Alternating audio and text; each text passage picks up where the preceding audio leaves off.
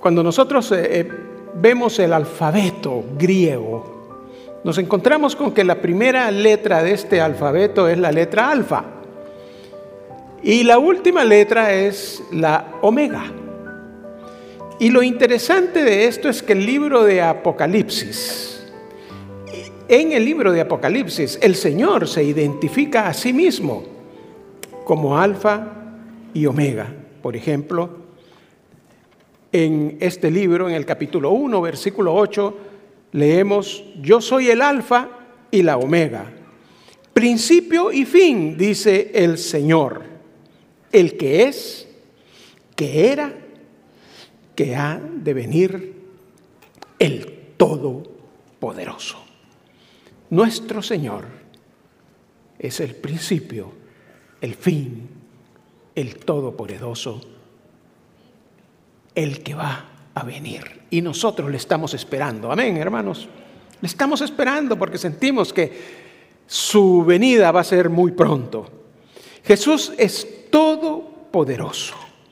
Y a lo largo de, los, de, las versiones del Evangelio que nosotros podemos leer, vemos cómo Él actuó con mucho poder y con mucho amor en beneficio de todos nosotros.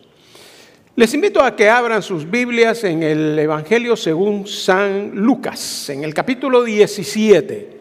Vamos a meditar un poco en este eh, capítulo de los versículos 11 al 19.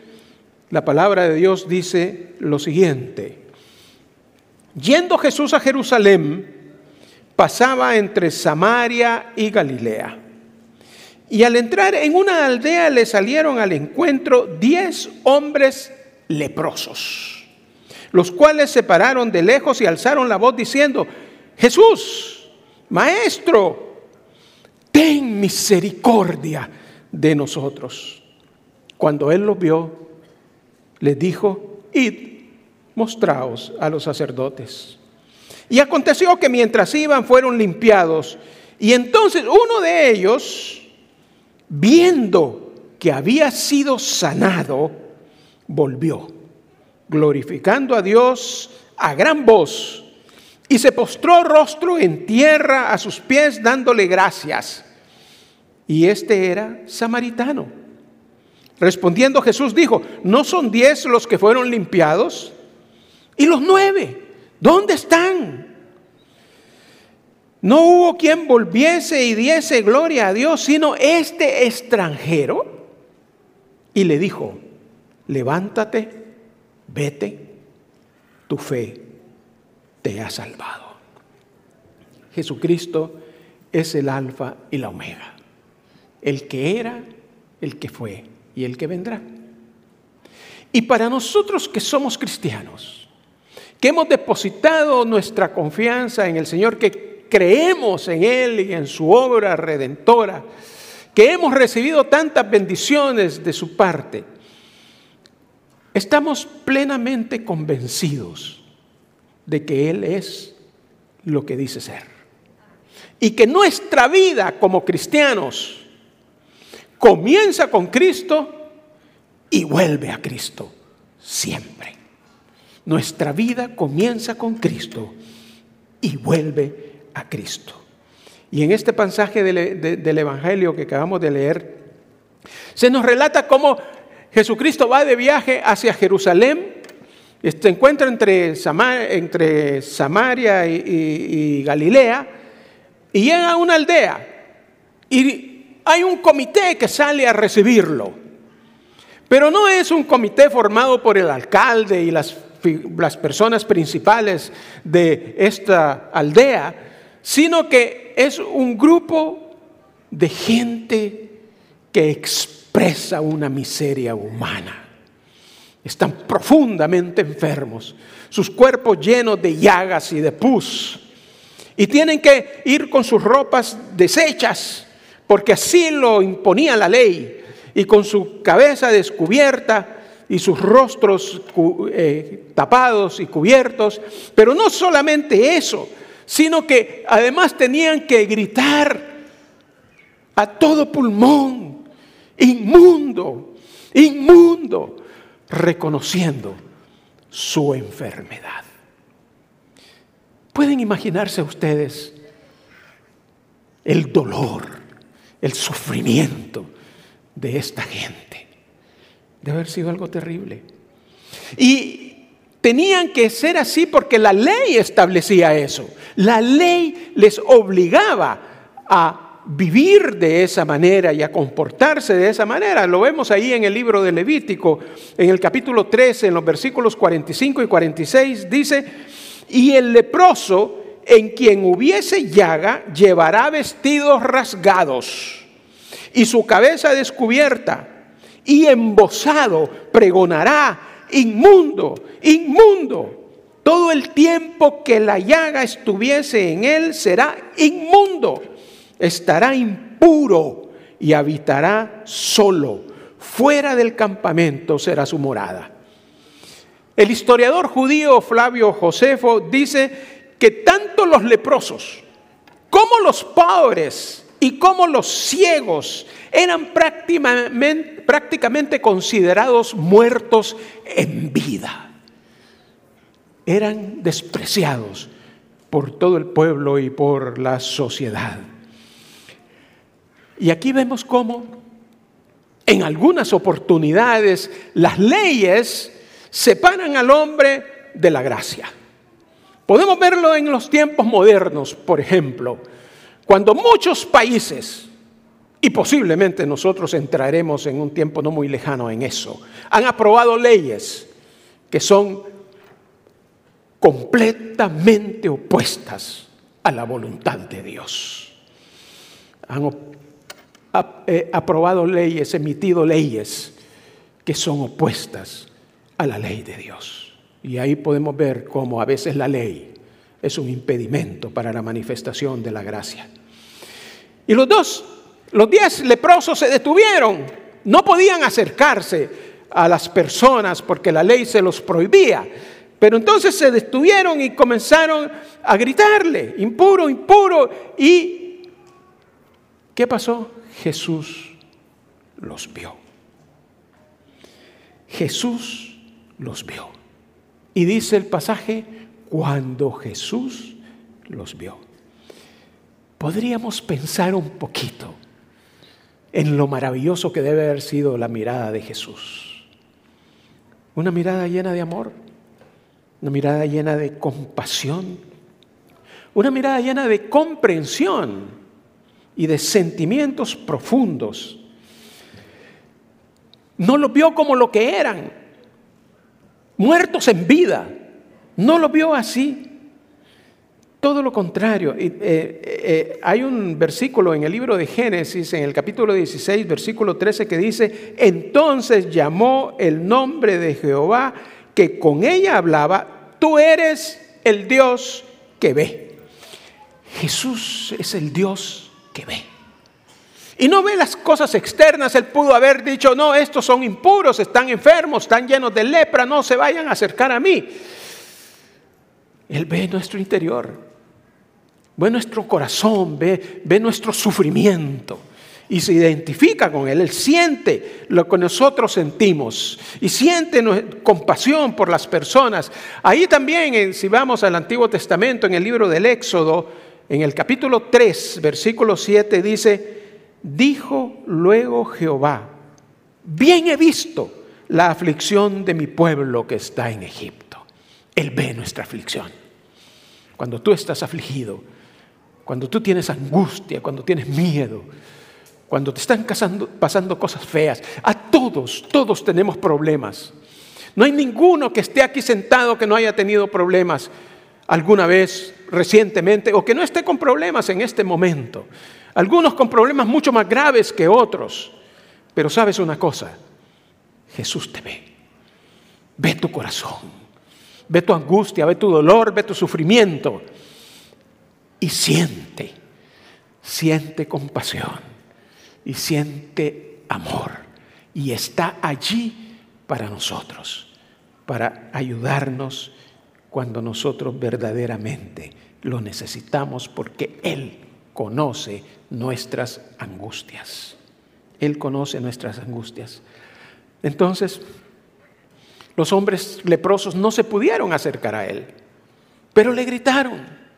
Y Jesús los vio. Y Jesús sintió misericordia. Pero, ¿qué pasó inmediatamente después? ¿Qué les dijo Jesús? Estos podríamos imaginar lo que estos hombres esperaban, una sanidad inmediata, espectacular. Pero ¿qué les dijo Jesús? Y a los sacerdotes. Los envía al templo a que se presenten delante de los sacerdotes. Ellos estaban suplicando misericordia. Y Él les dice, id, mostraos a los sacerdotes. Yo me imagino cómo deben haberse sentido estos, estos diez hombres de desilusionados cuando Jesús les dice eso. Porque ellos esperaban una, una curación inmediata, espectacular un milagro extraordinario y quedar inmediatamente sanos, pero Jesús cumple la ley, porque eso era lo que la ley establecía. Y les dice, vayan a enseñarse, a mostrarse delante de los sacerdotes. ¿Y qué pasó a continuación?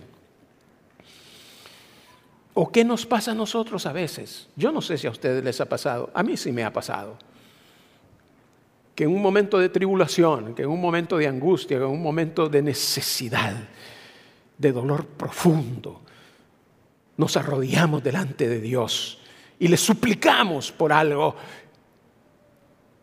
y no tenemos una respuesta inmediata. Yo no sé si a ustedes les ha pasado, a mí me ha pasado. Pero saben una cosa, Dios siempre responde. Dios siempre responde, siempre está a tu lado. Pero Él responde en el momento en que Él considera y de la manera como Él considera que es de bendición para nosotros. A veces nosotros estamos pidiendo algo específico, pero Él sabe que eso no es lo que nos conviene y nos responde en su momento de la manera como Él considera que vamos a ser bendecidos. Dios es maravilloso, pero no ignora la ley. Y en este caso de los, de los leprosos, les hizo ir a cumplir lo que la ley establecía. Y es muy importante que nosotros los cristianos no olvidemos eso. No olvidemos eso. Cuando nosotros aceptamos a Cristo como nuestro Señor y Salvador, la palabra lo dice y lo creemos, hemos sido perdonados de todos nuestros pecados. Y no solo de los pecados pasados, de los pecados pasados, presentes y futuros. La palabra lo dice y yo lo creo. Hemos sido perdonados y tenemos vida eterna por, por, lo que Cristo hizo en la cruz del Calvario. Tenemos vida eterna. Pero eso no justifica que nosotros, que estamos enfermos por el pecado, podamos seguir pecando. Nuestra vida debe ser completamente diferente. El ser salvos no es una licencia para pecar. ¿Quién dice amén? Amén, hermanos. Esa es la verdad. El, ser salvo no es una licencia para, para pecar. Y volviendo al hecho anterior, no siempre Dios actúa de manera espectacular. No siempre esperemos algo extraordinario. Hay, incluso muchos grupos cristianos que, que, promueven que Dios actúa solamente en forma extraordinaria, en forma espectacular. Pero no es así. Incluso Él irrumpe en la historia humana de la manera más sencilla y humilde que podamos imaginar en un pobre pesebre. Así entró en la historia de la humanidad. De una manera sencilla.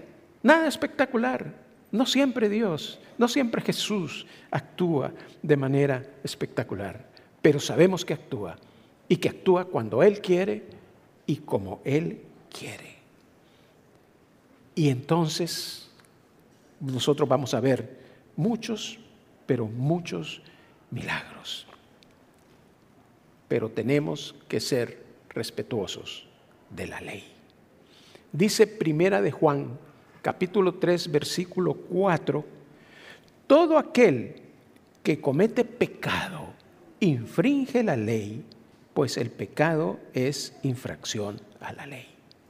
Y en el libro de los Salmos, en el capítulo 19, versículo 7, leemos, dice la ley que la ley de Dios es perfecta. Así que, hermanos, debemos estar conscientes de esto, que somos salvos, que hemos sido perdonados, pero que la ley debe respetarse.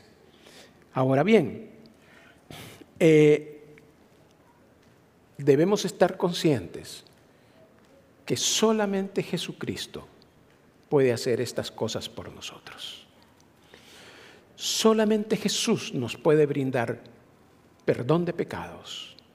Solamente Jesús nos puede brindar redención y vida eterna. Pero ¿cómo lo hace? ¿Cómo lo hace? Y aquí se lo dice claramente a este hombre que ni siquiera era judío, que era un samaritano, un extranjero, y le dice, vete, tu fe te ha salvado. No lo salvó el milagro. Lo que lo salvó fue la fe. Y todos nosotros los que hemos depositado nuestra fe en la obra de Cristo Jesús, podemos decir gloria a Dios. ¿Quién dice gloria a Dios? Gloria a Dios. Es maravilloso pensar en eso. No, sí, es, maravilloso. Es maravilloso porque no importa lo que nosotros pudiéramos hacer. Cristo es el único y suficiente Salvador. Y no nos brinda la salvación porque, por nuestras actitudes, por las cosas buenas que pudiésemos hacer. Lo hace simplemente por amor. ¿Por qué Él nos eligió? ¿Por qué nos eligió? Yo no tengo idea, yo lo he dicho muchas veces desde este púlpito. ¿Por qué me eligió a mí? No sé. Porque si yo me hubiera tenido que elegir, quién sabe, porque me conozco demasiado. Entonces, pero Él me eligió. Y lo único que yo puedo decir es, gracias Señor. Que toda la honra, que toda la gloria sea solamente para ti. Leemos en, la epístola a los Hebreos, en el capítulo 3, en el versículo 20 y 21, y el Dios de paz, que resucitó de los muertos al Señor Jesucristo, el gran pastor de las ovejas, por la sangre del pacto eterno os haga aptos en toda obra buena para que hagáis la voluntad para que hagáis su voluntad, haciendo Él en vosotros lo que es agradable delante de Él por Jesucristo, al cual sea la gloria por los siglos de los siglos. Amén. Es Dios, por medio de Jesucristo, que nos hace aptos a nosotros, ¿para qué? Para que hagamos su voluntad. Y en eso es en lo que debemos comprometernos, hermanos, en que todo lo que hagamos en nuestra vida diaria debe ser en obediencia a nuestro Dios. La obediencia es la única respuesta válida que un ser humano puede hacer ante los requerimientos de nuestro Señor. Solamente podemos ser obedientes. Es la única manera. Y es lo único que nos exige el Señor, es lo único que nos pide. Y qué maravilloso es. No es fácil hacer siempre la voluntad de Dios, pero Él mismo nos ayuda a poder ir creciendo día a día y comprometiéndonos cada día más en su servicio y en la obediencia. Ahora imaginemos a estos diez hombres nuevamente. Leprosos, llenos de llaga, van caminando hacia el templo. Y de repente, me imagino yo que iban viendo su piel, sus manos, el milagro se produce. Y en un instante son completamente limpios de sus llagas. Y aquí se produce una cosa interesantísima, porque nueve de ellos que eran judíos, que conocían la ley y que sabían lo que debían hacer de acuerdo a lo que la ley establecía, que era ir a presentarse al sacerdote para que el sacerdote los declarara limpios y de acuerdo a eso poder reintegrarse a la vida del pueblo y poder reintegrarse a su familia, ya no estar siendo despreciados ni, ni, tener que salir de, del pueblo Deben haber sentido un regocijo, un gozo tremendo. Y fueron a cumplir lo que la ley establecía. Solamente uno de ellos, que no era judío, dijo, no, se olvidó de la ley, se olvidó del templo, se olvidó del sacerdote, se olvidó del todo. Y entendió bien lo que había pasado. Y regresó ante aquel que le había hecho el milagro que lo había sanado, que lo había limpiado de su miseria, con un corazón agradecido. Yo sé que a todos nosotros el Señor nos ha hecho milagros.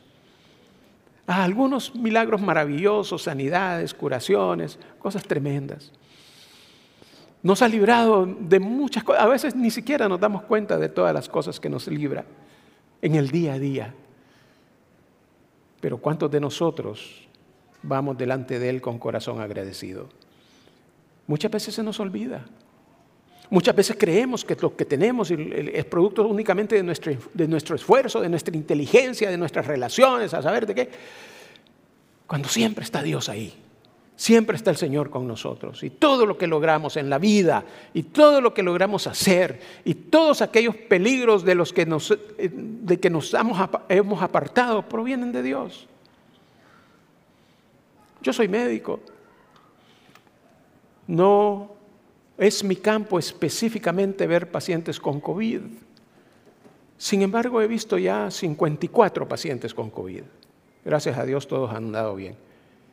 Pero yo sé que yo no me he contagiado única y exclusivamente porque el Señor me ha protegido. Y esa es mi oración. Oración de petición pero también mi oración de gratitud, porque Él, solamente por Él, me he librado de ser contagiado. El Señor es maravilloso, el Señor es verdaderamente maravilloso. Entonces la única respuesta válida nuestra para el Señor es regresar ante Él con gratitud. Y cuando este samaritano llega ante, ante Jesús, Jesús lo mira y le dice, bueno, ¿y, ¿y qué pasó con los otros nueve? ¿Qué pasó con los otros nueve? Pues no sabemos lo que, lo que el samaritano le contestó, pero evidentemente que solamente este samaritano supo darse cuenta real de lo que había pasado. Y que lo importante no había sido tanto la sanidad externa de su cuerpo y de su piel, sino que había sido la sanidad interna y la salvación que Dios le había provisto. No sabemos qué pasó con los otros diez. No sabemos, sabemos que fueron sanados, pero no sabemos si fueron salvos. Pero estamos completamente seguros de que este hombre que regresó delante del Señor sí fue salvo y estamos seguros porque la palabra lo dice. El mismo Jesús le dijo, vete, tu fe, tu fe te ha salvado. Hermanos, no hay más Dios que Cristo. No hay más Dios que Cristo. No hay un Dios tan poderoso como Él. Él es el único camino. Él es el único camino. Solamente por Él podemos llegar al Padre. Y todo lo que nosotros conocemos de Dios, lo conocemos porque Jesús nos lo vino a revelar y nos lo vino a dar a conocer. Jesús es el que nos dio a conocer el amor de Dios. Es el que nos ha dado a conocer su poder el que nos, da, ha dado a conocer todo, todo lo que, Dios es. Y por eso, con autoridad absoluta, puede decirle a este hombre, tu fe te ha salvado, tu fe te ha salvado. Qué maravilloso. Yo recuerdo aún cuando acepté a Cristo como mi Señor y Salvador, y no les voy a dar mi testimonio porque es algo largo, pero yo sentí un gozo tan profundo y sentí la certeza absoluta de que a partir de ese instante mi vida iba a cambiar por completo.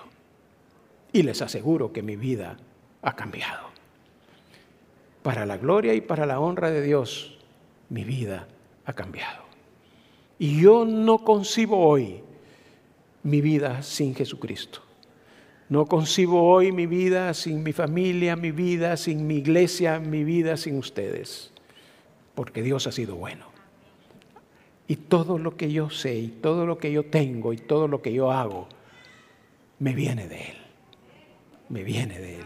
Dios y Jesús. Jesús es maravilloso. Entonces, como ya dijimos, ¿qué pasó con los otros nueve leprosos? El, el, pasaje no lo especifica, pero sí especifica que el samaritano fue salvo. Así que este pasaje nos permite afirmar, nos permite afirmar que la salvación es única y exclusivamente por nuestra fe. Nuestra vida, nuestra nueva vida, nuestra fe comienza en Cristo, sigue en Cristo y va a terminar con Cristo en la eternidad.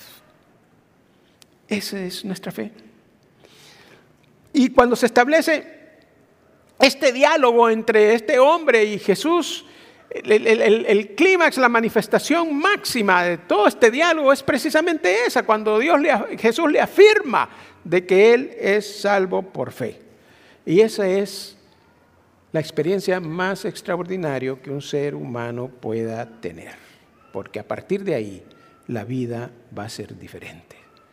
Cuando tú aceptas a Cristo como tu Señor y Salvador y, ah, y naces de nuevo y sientes su presencia y te transformas en morada del Espíritu Santo, entonces y solamente entonces permanecer en Cristo no es una carga, permanecer en Cristo es liberación. Solamente entonces la adoración ya no es una rutina, la oración ya no es una rutina. La lectura de la palabra de Dios ya no es una rutina. Es pasión reverente. Es devoción a nuestro Dios. Cuando podemos nosotros vivir agradecidos a lo que Él hace, a lo que Él ha hecho y a lo que Él hará por nosotros por la eternidad. Y lo vemos manifestado específicamente esto si nosotros eh, volvemos al pasaje y vemos los verbos que se usan en el pasaje, el primer verbo que destaca ahí en el, en el pasaje de este Evangelio es viendo. Lo primero que pasó fue que este samaritano iba viendo, viendo su piel. Y este hombre se miraba y entonces pudo comprobar la gracia de Dios. Pudo comprobar la gracia de Dios. El hombre iba al camino al templo, pero ya no fue necesario. El punto de partida de su auto fue la autocontemplación de sí mismo y de su situación. Y lo mismo tiene que ser y ha sido con cada uno de aquellos que en algún momento nos contemplamos a nosotros mismos y pudimos contemplar nuestra vida de pecado, nuestra vida pecaminosa. Y pudimos darnos cuenta que aunque no tuviéramos llagas en la piel, las llagas estaban por dentro. Las llagas del pecado tenían nuestra vida completamente arruinada. Y el punto de llegada para, para este samaritano fue la curación. Y el punto de llegada para nosotros fue nuestra salvación, nuestra redención. ¿Quién dice gloria a Dios por eso, hermanos? Gloria a Dios. Maravilloso. Y el siguiente verbo dice, volvió. ¿Y qué, extraordinario es esto? Qué extraordinario es esto. El hombre se vio Y en lugar de seguir como los nueve, la, mayoría habría, habría, seguido a la multitud, a, los otros nueve. Si todos van para allá, pues yo también. Pero este hombre no, inmediatamente se regresó. Se regresó. Y volvió, y no volvió así nomás. Volvió glorificando a Dios. ¿Cuántas veces nosotros tenemos que glorificar a Dios por las cosas que hacen nosotros cada día? Cada día. El simple hecho de despertar en la mañana nos dice gloria a Dios. Gracias Señor porque me permite ver la luz de un nuevo día. Te suplico que me uses como canal de bendición el día de hoy para alguien, que yo pueda compartir la palabra tuya, aunque sea solamente con una persona. Y ese es el tercer verbo, es glorificando. El, samaritano volvió dándole la gloria y la honra al Señor porque solamente Él es merecedor de honra y de gloria. Y continúa el pasaje diciendo que el leproso no solamente glorificó al Señor, también regresó dándole gracias. Lo peor que puede pasar en nuestra vida es ser ingratos con las cosas que el Señor nos ha hecho por nosotros y con las cosas que Él hace permanentemente. Este hombre se postró delante del Señor y le dijo gracias. Y yo sé que cada uno de nosotros tiene muchísimos motivos por los cuales darle gracias, gracias a Dios. Y qué hermoso, qué bendición es poder postrarse delante del Señor, darle gloria y decirle gracias, Señor. Gracias. No lo merezco, pero gracias. Dice el Salmo 103, versículo 2, bendice alma mía Jehová y no olvides ninguno de sus beneficios.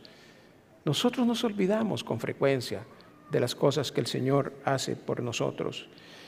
Por eso nuestra vida diaria y nuestras actividades, nuestro, nuestro culto de adoración debe ser de acción de gracias siempre y de glorificar a Dios. Y si no hay acción de gracia, si no se le da la gloria a Dios, no, no es, no es, no es un culto de adoración. En el libro de Efesios, en la epístola de Pablo a los Efesios, en el capítulo 5, en el versículo 20, leemos, dando siempre gracias por todo al Dios y Padre en el nombre de nuestro Señor Jesucristo. Y primera de Tesalonicenses, capítulo 5, versículo 16 al 18, dice, Estad siempre gozosos. Orad sin cesar. Estos son mandatos, no son sugerencias, son mandatos para nosotros. Estad siempre gozosos. Orad sin cesar. Dad gracias en todo, porque esta es la voluntad de Dios para con vosotros en Cristo Jesús. No importa los problemas que tú tengas, no importa los problemas que yo tenga, siempre debemos estar gozosos y darle gracias al Señor. En la escuela dominical de varones de nuestra iglesia hemos tenido por mucho tiempo un lema que es Filipenses 4:4, que dice, regocijaos en el Señor siempre. Otra vez digo, regocijaos. A ver, digámoslo todos, a voz en cuello, por favor regocijaos en el Señor siempre. Otra vez digo, regocijaos. Ese debería ser nuestro lema también. Estar siempre gozosos, porque sabemos cómo es nuestra vida y que a pesar de los problemas, conocemos con certeza absoluta cuál va a ser nuestra vida futura. Y eso es maravilloso. Yo a lo largo de los años He visto tantos, tantos pacientes en su lecho de muerte que tienen miedo de morir y tienen pánico de morir porque no saben cuál es su destino. Pero nosotros, hermanos, sabemos cuál es nuestro destino. Amén. Gloria a Dios. Y eso nos debe llenar de un gozo profundo. Filipenses 4:11 dice, no lo digo porque tenga escasez, pues he aprendido a contentarme cualquiera sea mi situación. Amados hermanos, ¿cuál es nuestra actitud? ¿Cuál es nuestra actitud ante todas las cosas buenas que Dios hace por nosotros cada día? En primer lugar, la que hizo hace ya muchos años, hace más de dos mil años, en esa cruz en el Calvario, que la hizo por ti. Por ti Él fue a la cruz a morir. ¿Para qué? Para que nosotros pudiéramos ser limpios, para que nosotros pudiéramos ser perdonados de nuestros pecados y para que nosotros tuviéramos la certeza de que algún día estaremos, nos estaremos gozando todos nosotros juntos en la presencia del Señor y por la eternidad. Y eso es maravilloso. Eso es maravilloso. Si tú eres cristiano y tú aceptaste a Cristo como Señor y Salvador y tú sabes que el Espíritu Santo mora en ti, que tú eres morada del Espíritu Santo, eso debe producirnos un regocijo y un gozo permanente. Todas las tribulaciones y los problemas que podamos tener son de menor importancia y el Señor siempre estará con nosotros. Así que yo te invito a que pensemos seriamente en nuestro compromiso. Que no se trata solamente de que vengamos aquí domingo a domingo a escuchar un mensaje y a, a alabar al Señor con nuestros cantos. Que se trata que verdaderamente nos comprometamos, que obedezcamos la voluntad de Dios y que nos comprometamos a hacer a todo aquello que a Él le agrada.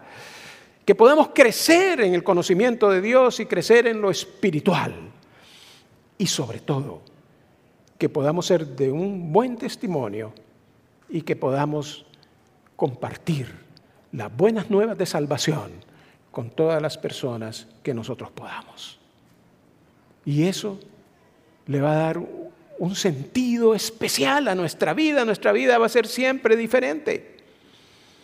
Pero si tú no has tomado la decisión de aceptar a Cristo como tu Señor y Salvador, yo te invito a que lo hagas. Porque solamente en Él hay vida. Solamente en Él hay vida y vida eterna. No hay ningún otro Dios que pueda hacer lo que nuestro Dios hace por nosotros. Si alguien te dijo alguna vez que hay otros caminos, que hay otras formas, te mintió. Solamente en Cristo Jesús hay vida eterna. Él es nuestro Señor, Él es nuestro Dios, Él es nuestro Salvador, Él es el Alfa y el Omega, el Todopoderoso y el que va a venir. Dios le bendiga, mis hermanos, que Dios le guarde, que toda la gloria sea para Dios. Les suplico que se pongan de pie, vamos a orar.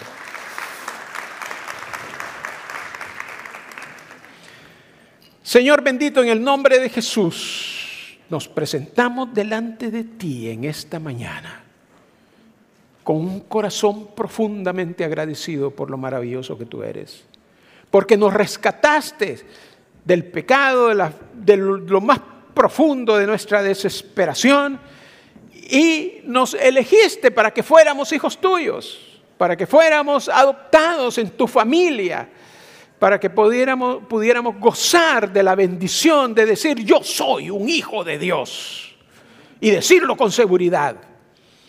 Ayúdanos, Señor, a ir creciendo en el conocimiento tuyo, a estar siempre cerca de ti, a no permitir que las cosas del mundo y las circunstancias nos aparten de ti, Señor. Queremos darte la gloria y la honra a ti en todo, absolutamente todo lo que hagamos y darte las gracias por cada una de las cosas maravillosas que tú haces en nuestra vida. Señor, te entregamos nuestra vida. Te pedimos sentir tu presencia cada día. Gracias Dios. Gracias en el nombre de Jesús. Amén. El Señor le bendiga mis hermanos, que el Señor le guarde.